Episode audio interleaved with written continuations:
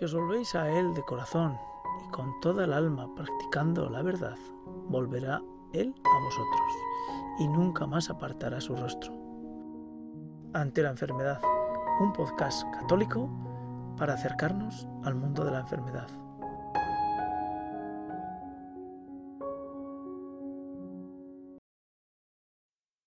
Bueno amigos, estamos ante una nueva entrega de Ante la enfermedad.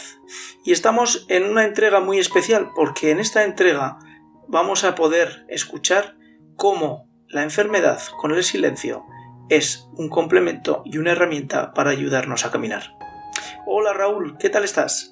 Hola Eliseo, muy bien, contento de estar contigo de nuevo. Lo celebramos, pues eh, aquí estamos con Raúl ante un tema que es la enfermedad como acontecimiento de soledad y de silencio. Y bueno, pues eh, comentábamos offline que, bueno, pues eh, quizá en este programa deberíamos estar en silencio, pero, pero creo que no lo vamos a hacer. Y es más, vamos a empezar rezando y pidiéndole a la Santísima Virgen que nos ayude y nos ampare en este programa para tener toda la iluminación del Espíritu Santo y pueda ser realmente una ayuda y un consuelo dentro de los que están con la enfermedad y en la enfermedad. Y rezamos un Ave María. Dios te salve María, llena eres de gracia, el Señor es contigo. Bendita tú eres entre todas las mujeres y bendito es el fruto de tu vientre Jesús. Santa María, Madre de Dios, ruega por nosotros pecadores, ahora y en la hora de nuestra muerte. Amén. Bueno, pues eh, con la Virgen comenzamos este camino. Raúl, ¿por qué dentro de todos eh, tus capítulos de ante la enfermedad en la vida del enfermo, la palabra de Dios ante la ante perdón, eh, la palabra de Dios en la vida del enfermo, eh, ¿cómo pensaste en el silencio como parte fundamental para poder dar esas pistas a los que te leemos? Bueno, pues porque eh, otra cosa no, pero un enfermo eh, lo que va a experimentar sin duda alguna es el silencio. El silencio, porque eh, va a haber un cambio fundamental en su vida, todavía de un, de un enfermo, del que no ha estado enfermo y de repente enferma, su vida cambia y los momentos de silencio que antes no los tenía nunca, pues en muy poco tiempo se convierten en sus momentos más cotidianos. Y ese silencio puede ser un silencio que, te angustie, que te lleve a la, desesperación, o puede ser un silencio que sirva para, para eh, encontrar, como si fuera una radio, la sintonía casi perfecta con Dios. Porque Dios fundamentalmente habita en el silencio cuando bueno pues cuando leí por primera vez eh, este, este capítulo dentro de tu serie eh, pensé y siempre que lo, lo, hablamos y lo medito eh, veo claramente que el silencio es la herramienta pero la herramienta no solamente para el enfermo sino para cualquier creyente para cualquier católico que quiera estar en presencia de Dios. Pero si lo hacemos referido al que está alejado al que tiene la fe endeble el silencio es todavía más poderoso. Y diré el por qué. Eh, cuando uno entra en una iglesia y empieza a hablar, eh, y empieza a rezar y a pedir y a interceder y a presentar, eh, que son muchas de las formas que pues, los católicos y los cristianos podemos llegar a pedir dentro de una iglesia ante el sagrario, nos percatamos que cuando estamos callados durante diez minutos, hay algo en nuestro interior que no somos nosotros que empieza a hablar y que empieza a decirnos cosas que no son propias de nuestro pensamiento, sino que van más allá. Eh, Raúl, ¿en qué medida ese silencio que tú planteas en la enfermedad es tan importante? Bueno, yo creo que es, eh, es fundamental. Eh, comentabas, me ha gustado este comentario que has hecho, ¿verdad? cuando uno sea creyente, no creyente, eh, practicante mucho, poco regular o nada, y entra, eh, se introduce en, una iglesia o, bueno, o no, necesariamente en una iglesia, ¿no? Pero hace un momento de silencio, para, se para, cierra los ojos y, guarda silencio. Eh, en ese momento se produce un cambio, un cambio sustancial. Se oye, se oye algo dentro de uno. Se oye, entendedme, se, se siente, ¿no? Se siente que, que, algo se remueve dentro de uno, porque Dios es como si se escondiera en el silencio. Y a mí me recuerda, eh, fíjate, el, silencio, y lo digo por esto para el enfermo, yo con algunos que lo he hablado, esto ocurre, ¿no? El, yo creo que el camino hacia el cielo es un camino también como de volver a encontrar nuestra interioridad silenciosa, donde, donde habita Dios, donde nos espera Dios. Nosotros venimos del silencio y volvemos al silencio. Y entonces, em, estos momentos de silencio, en el fondo, a mí me suenan como si estuviera evocando algo que ya he vivido, que es que vuelvo de un sitio o vuelvo de un... O, de algo que pregusto ya porque es a un lugar o a un modo de vida al que me dirijo, ¿no? Es como si fuera algo extraño y a la vez algo cercano, el silencio, y es porque allí se esconde Dios de manera modesta, ¿verdad? En el silencio, no, no como si fuera un rey que, no, no, de una manera humilde, como es Dios, eh, se esconde en el silencio, ¿no?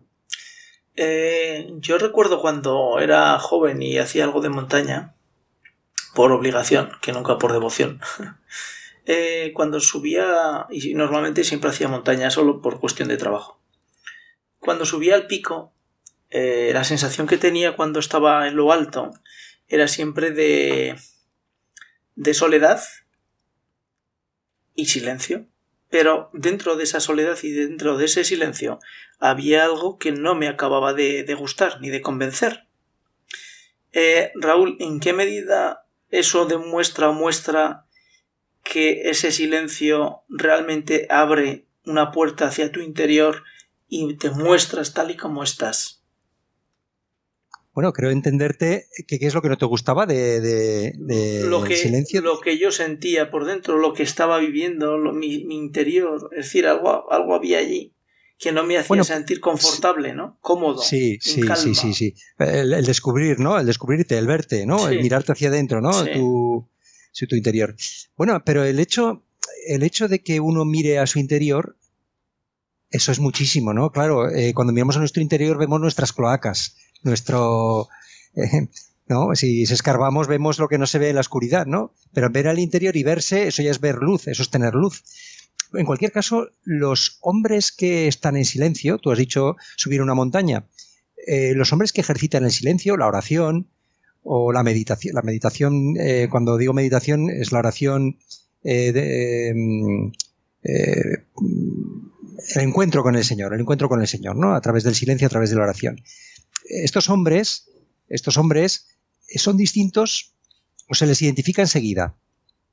Porque eh, incluso hasta, hasta en el rostro, hasta en la faz de estas personas, un hombre que tiene vida interior, que cultiva esa vida interior, tiene una mirada, tiene una forma de, hablar, o hasta una forma de mirar, una forma de, de, estar distinta a aquel que no está acostumbrado al silencio, que está siempre cohabitando con ruidos, y cuando digo ruidos no me refiero a ruidos eh, necesariamente ruidos de decibelios, sino pues a los ruidos que provocan pues, el, eh, pues los, los, artificios de este mundo o los, eh, las distracciones de este mundo, ¿no? Los rasgos, las miradas, las sonrisas de estas personas, podemos decir una persona que, desprende paz.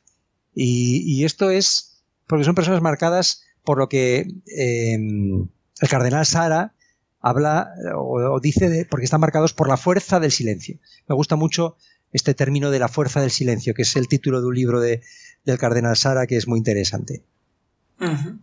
en, el capítulo hay algo que voy a leer, dice, señala Romano Guardini en el Señor que es en el silencio donde suceden las grandes, los grandes acontecimientos. En un primer momento la visita de esta soledad impuesta puede generar una especie de síndrome de abstinencia y provocar en el enfermo desorientación, tristeza y destemple. Ese párrafo a mí me recuerda y me trae cuando... ¿De dónde es este párrafo, perdona, Eliseo? del capítulo de, la enfermedad como acontecimiento de soledad y de silencio. Vale, del, escrito de Iglesia. Sí, correcto, sí. Sí, sí, sí. y allí, eh, cuando lo leí, lo que me recuerda a mí es esa sensación que siempre cuando uno llega a, una, a, visitar a un enfermo o estás cuidando a, tu enfermo o tú estás en la enfermedad, pero no sería el pensamiento, sería el pensamiento cuando tú dejas al enfermo. Lo dejas, normalmente cierras la puerta y lo dejas en la soledad de su enfermedad. Tú sales de allí y sigues a tu vida, a tu vida activa, a tu vida de jaleo, de trabajo, de sin horarios, de frenesí, de tus hijos, de tu mujer o, de lo que sea. El enfermo queda en la habitación. Esa, esta, este párrafo, cuando dice síndrome de abstinencia, que provoca en el enfermo desorientación, tristeza y destemple, pues la realidad es que ese pensamiento siempre ha venido a mi cabeza cuando tras la visita he abandonado la habitación. Eh, ¿Cómo puedes construir con, esos eh, con eh, elementos con desorientación, tristeza y destemple que tú citas una cabaña donde habitar y encontrar a Dios? Pues sí, a ver, ciertamente el ruido, lo que dice aquí Romano Gordini, es, viene a decir que el ruido es como una droga, ¿no? El, ruido es como una droga y por tanto el que está sin ruido tiene como un síndrome de abstinencia, ¿no? Viene a decir, eh, porque este ruido es como si fuera un, tranquilizante, un sedante, una, eh, una artimaña del diablo, del demonio, que impide al hombre mirarse hacia adentro, que impide al hombre enfrentarse al vacío interior que tiene todo el hombre si no está con Dios. Por tanto, este ruido es como si fuera pues una droga, eh, un ansiolítico, que es falso, que es mentira y que encima es adictivo. Porque, como tú has dicho, como has leído ahora, nos produce, nos provoca un síndrome de abstinencia.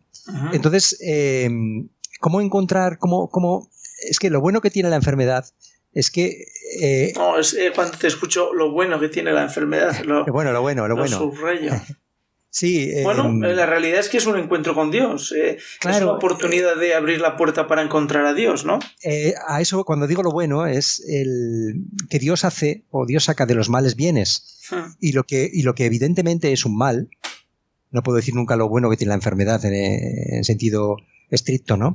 Pero del mal que es la enfermedad, Dios saca algo bueno. Y es que es una oportunidad para experimentar precisamente ese silencio para librarte de ese síndrome de abstinencia. Y que precisamente tal vez eh, la enfermedad te permita justamente lo contrario, que cambies de droga y, pases de una droga eh, nociva a una droga maravillosa, que es encontrar ahí, en ese silencio, precisamente a Dios, a Dios que es donde habita, en el silencio. Encontrar a Dios, maravillarte de que exista Dios y postrarte, arrodillarte ante Dios y poder decir como, como San Agustín que por fuera te buscaba, ¿eh? por fuera te buscaba y resulta que estabas dentro de mí, ¿no? Ah. Pero si no haces silencio dentro de ti, ¿cómo vas a mirar? ¿Cómo vas a mirar dentro de ti? Es imposible, ¿no? Eh, citabas antes el libro del cardenal Sara y bueno, pues eh, me gustaría que tú que, que, lo has leído abundaras un poquito sobre cómo el cardenal Sara aporta esa, esa herramienta que es el silencio para dirigirnos hacia el Ser Supremo que es Dios? Bueno, el, cardenal Sara em, lo que hace es una apología del silencio en su libro, sobre todo porque em, él lo que, lo que explica es hay, eh, hay, numerosos capítulos y cada uno de ellos se, se, em, se, plantea alguna de las vertientes, de los aspectos del silencio, pero sobre todo lo que a mí, te puedo decir lo que a mí más me ha llamado la atención. En primer lugar, seguramente es algo que yo, que yo descubro eh, en la vida normal, en mi trabajo, y es que em, se, felicita, se destaca a aquellas personas que son capaces de hablar en cualquier momento, de decir cualquier cosa. Eh, él viene a decir que eh, en este mundo el que, el que escucha aquel que se destaca por su capacidad de escucha y que prefiere a veces los silencios a la palabra, se le tiene por se, le ve como una persona apocada, una persona eh, rara, una persona eh, inferior. No sé si llega a decir esta palabra de inferior, pero desde luego una palabra, una, persona menor. Sin embargo, aquel que habla, aquel que es que destaca por su oratoria o por, por ser el centro de las conversaciones, eh, es más considerado siempre. Eh, siempre, eh, a mí me pasa en las reuniones de trabajo, por ejemplo, al final la persona que está callada se dice, oye, pero tú di algo, tú di, ¿qué pasa? No, no te interesa, no, no pueden pensar a lo mejor que esa persona puede estar escuchando y que a lo mejor escuchando pues esté también trabajando, ¿no? y, esto pasa también con los políticos, por ejemplo. Creo que también el cardenal Sara se refiere a esto, ¿no? Él viene a decir que, las palabras no tienen sentido, da igual, la cuestión es hablar, o sea, la cuestión es decir, la cuestión es eh, eh, que, tiene, tiene mucho más valor si uno habla que, a que si se queda en silencio, ¿no? El, hablar por hablar eh, es valorado, ¿no? Y luego, bueno, pues em, viene a decir también que el silencio es, es, anticipo, ¿no? Esto lo he comentado ya al principio de nuestra conversación que es un anticipo de la eternidad. A mí esto me ayuda mucho, ¿no? Eh, eh, Dios está enamorado de nosotros. Em, Dios nos ama profundamente. Y como cuando uno ama a su amada, cuando uno ama a su amada tampoco necesita hablar demasiado, ¿no? Cuando uno está delante de su amada, pues le mira a los ojos, eh, la amada mira al amado a los ojos y tampoco hace falta hablar. Es que sobran las palabras, ¿verdad? A mí me pasa también, confieso, cuando estoy con mi esposa y a veces nos acostamos para dormir, me refiero, mm, el hecho de que ella esté a mi lado, a veces nos dormimos y ni siquiera nos hemos hablado, pero mm, el hecho de que esté a mi lado, para mí me hace estar contento. Eh, terminar el día con ella a mi lado y despertarme con ella a mi lado, tampoco necesitamos hablar demasiado. Estoy ya contento, me siento, me siento amado, me siento que amo y ya está. sobran las palabras podríamos, podríamos decir. Em, y bueno, a mí hay algo que me gustaría que, me gustaría que, habláramos también, y es que algo que también el cardenal Sara eh, me parece de una sabiduría extraordinaria, em, la intuición que, nos da respecto de eh, el silencio de Dios ante lo que ocurre en el mundo. Y me refiero al problema del ateísmo. Mucha gente eh, ha llegado al ateísmo, ha llegado a la, a la negación de Dios, mucha gente que está alejada de Dios, porque interpreta que el hecho de que Dios guarde silencio ante el sufrimiento del hombre, ante las catástrofes, por ejemplo, ante las injusticias, lo interpreta como una, un abandono una indiferencia de Dios o, una, o directamente una impotencia de Dios. Por tanto, eh, si Dios guarda silencio, si Dios no actúa, o si no actúa porque no puede o porque no quiere, que sería todavía peor, eso es que Dios no existe. O sea, ¿qué clase de Dios puede permitir eh, el exterminio de judíos inocentes? La SOA. ¿Qué clase de Dios puede permitir eh, un cáncer? ¿Qué clase de Dios puede permitir que mi hijo esté sufriendo de esta manera? ¿Qué clase de Dios? ¿No? ¿Por qué puede permitir esto? Y el cardenal Sara da una respuesta eh, que, es extraordinaria, es fantástica, es de una sabiduría porque además uno siente eh, que intuye que esta es la verdad.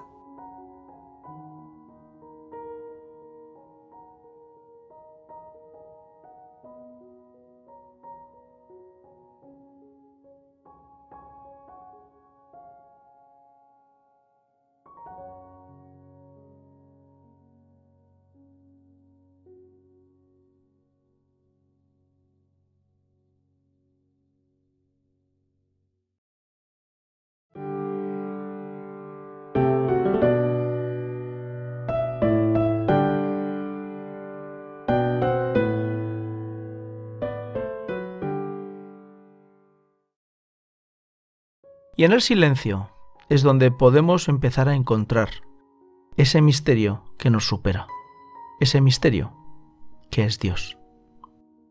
Tomamos la reflexión del libro Introducción al Cristianismo de Joseph Ratzinger. Y en su punto 7, dentro del capítulo Yo creo, amén, dice así, Creo en ti, Todavía no hemos hablado del rasgo más fundamental de la fe cristiana, su carácter personal. La fe cristiana es mucho más que una opción a favor del fundamento espiritual del mundo. Su enunciado clave no dice creo en algo, sino creo en ti. Es encuentro con el hombre Jesús y en ese encuentro experimenta el sentido del mundo como persona.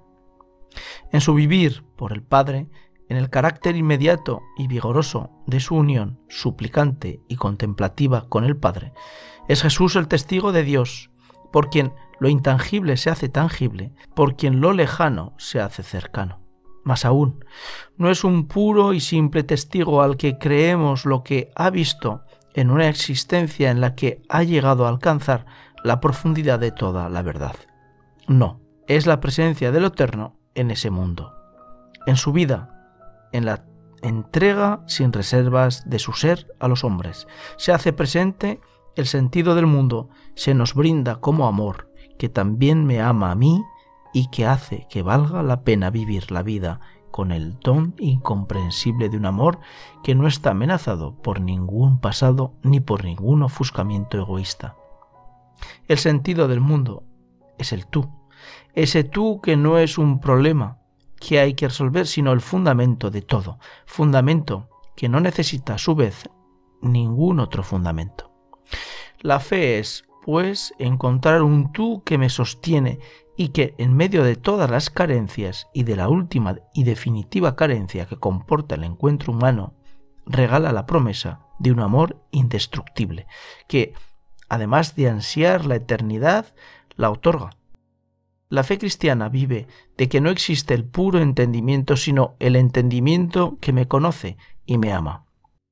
¿De qué puedo confiarme a Él con la seguridad de un niño que en Él tú de su madre ve resueltos todos sus problemas. Por eso la fe, la confianza y el amor son, a fin de cuentas, una misma cosa.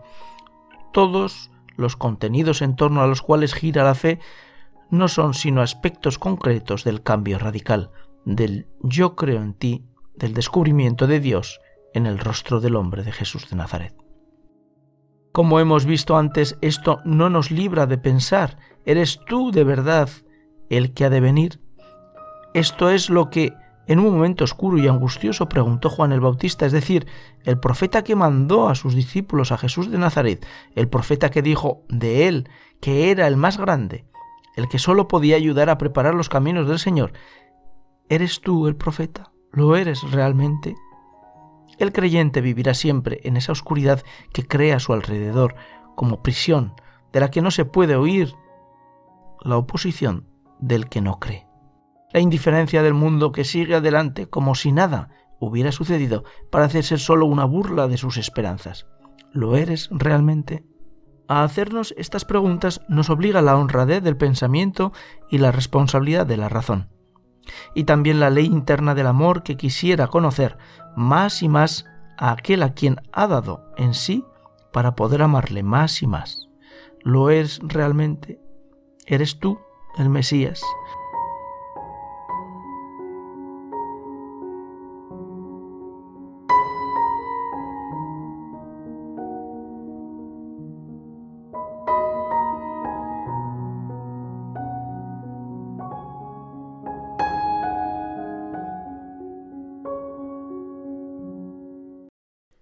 Si os volvéis a Él de corazón y con toda el alma practicando la verdad, volverá Él a vosotros y nunca más apartará su rostro. Ante la enfermedad, un podcast católico para acercarnos al mundo de la enfermedad.